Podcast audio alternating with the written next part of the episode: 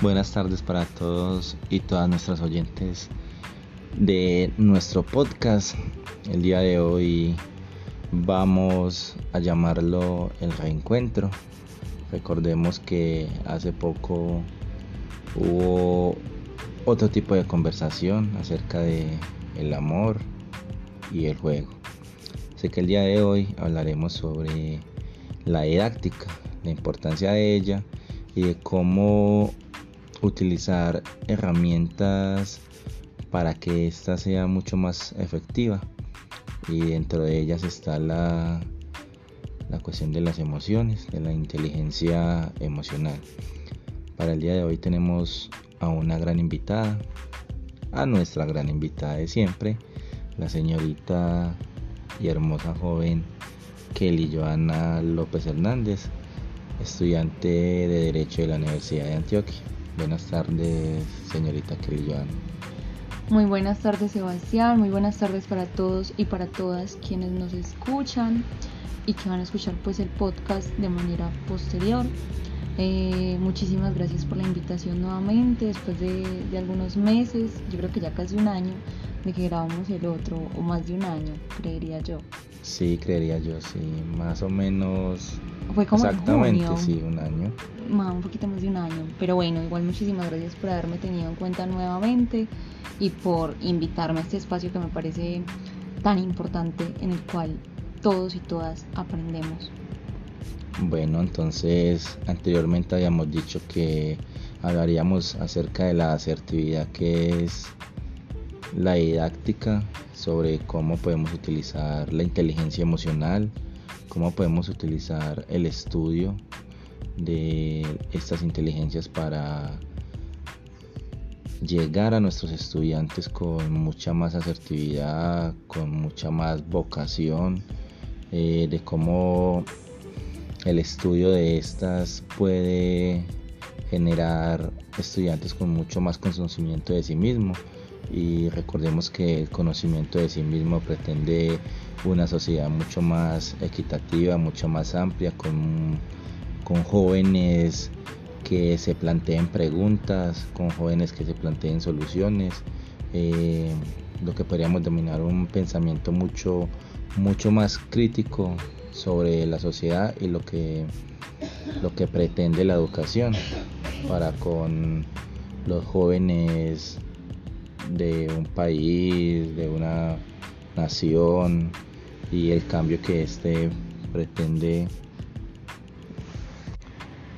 y el cambio que se pretende para una sociedad eh, plagada tal vez en, en, el consumo, en el de crear, porque muchas veces nos vemos como, como objetos, eh, como producto de, de, una máquina que esta vez sería el Estado, eh, que nos saca y nos impulsa a una sociedad eh, mucho más sistematizada.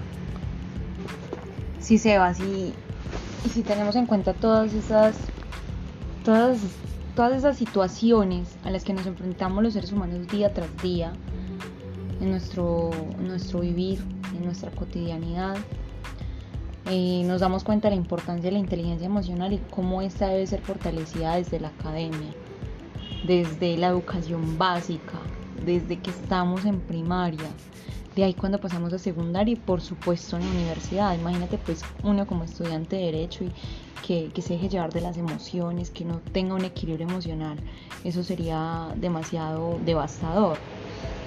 Pero si nos remontamos un poquito con la historia, vamos a, a, darnos cuenta, pues así muy banalmente, que en años anteriores la educación únicamente estaba orientada a la asimilación de los contenidos que marcaba cada programa educativo, dejando de lado el desarrollo de competencias para la vida, porque enfocaba toda la atención en el desarrollo cognitivo y dejaba de lado el desarrollo emocional. Por fortuna, en la actualidad la definición ha cambiado un poco y, y se le ha brindado a la inteligencia emocional la importancia que requiere para formar alumnos exitosos, con conocimientos de sí mismo, con el desarrollo asertivo de habilidades sociales. Porque dentro del contexto educativo, uno de los principales objetivos de los docentes debe ser el formar alumnos con un alto coeficiente no solo intelectual, sino emocional, a través del desarrollo máximo de sus capacidades y potencialidades que les permitan un desarrollo socioafectivo eficaz y eficiente para poder llevar a cabo cualquier actividad que los estudiantes se propongan. O sea, es demasiado importante como método eh, de, de enseñanza o sea, como didáctica de la educación física, el desarrollo y la máxima potencialización de la inteligencia emocional. De acuerdo, señorita Kelly Johanna.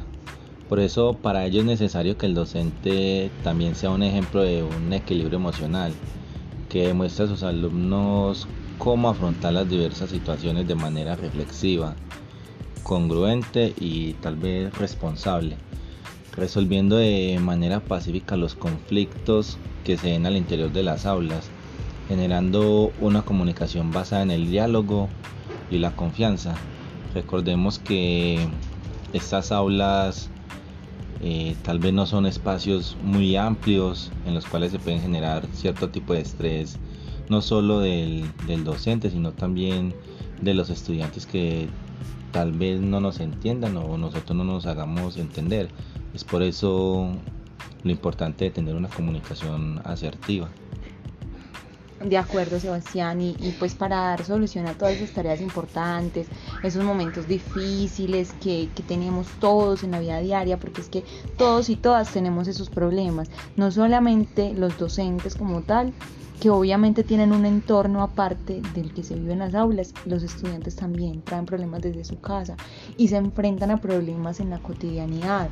Y para darle solución a esas tareas tan importantes, no solo se depende del intelecto, sino de las emociones que estas situaciones provocan en las personas y de cómo reaccionan las personas ante estas emociones, qué hacer, qué tienen que hacer. Y por eso es importante que el docente, para poder educar en emociones, cuente con un equilibrio socioafectivo que genere empatía y sea congruente en su forma de dirigirse dentro del aula escolar y cuyo objetivo principal sea crear un clima de respeto, de confianza, en donde el alumno pueda expresar libremente sus emociones sin ningún tipo de restricción alguna y recibiendo retroalimentación para que autorregule su conducta.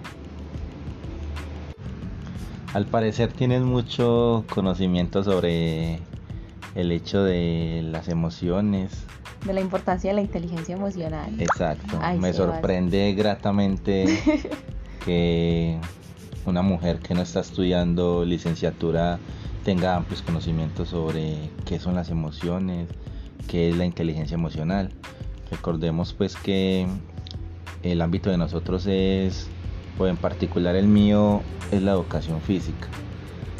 Eh, por tanto, me importa más la licenciatura, el llegar, el cómo generar un entorno social que le permita a mis estudiantes no solo verme como un docente, no solo verme como un maestro, sino verme como una persona que siente empatía hacia ellos, que tiene la posibilidad de motivarlos, que tiene la posibilidad de escucharlos.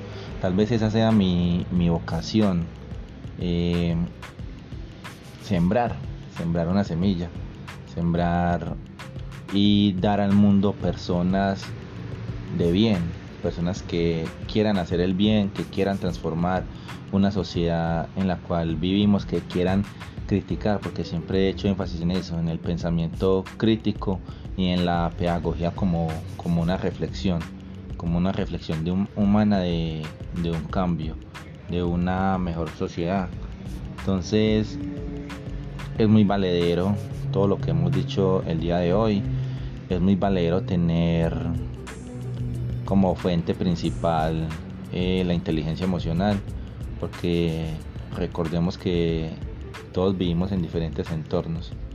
Entonces cada uno de ellos nos da la posibilidad de sentirnos diferentes y es allí donde el control de cada una de nuestras emociones eh, nos va a permitir crecer. Sí, Sebas, yo pienso que en todas las áreas del conocimiento humano es extremadamente importante el uso de la inteligencia emocional. El uso de la inteligencia emocional para para desarrollar cualquier tipo de actividad porque es demasiado importante, es sumamente importante. Y lo que mencionabas ahorita, lo de criticar todo, lo de no tragar entero, eh, me parece muy importante. Y hay incluso un escrito de, de Charles Chaplin sobre la inteligencia emocional. Si gustas, lo podemos leer. Claro que sí, eh, leámoslo, ¿lo lees o lo leo? Como quieras. Como todo buen caballero, sigue, prosigue. muchísimas gracias.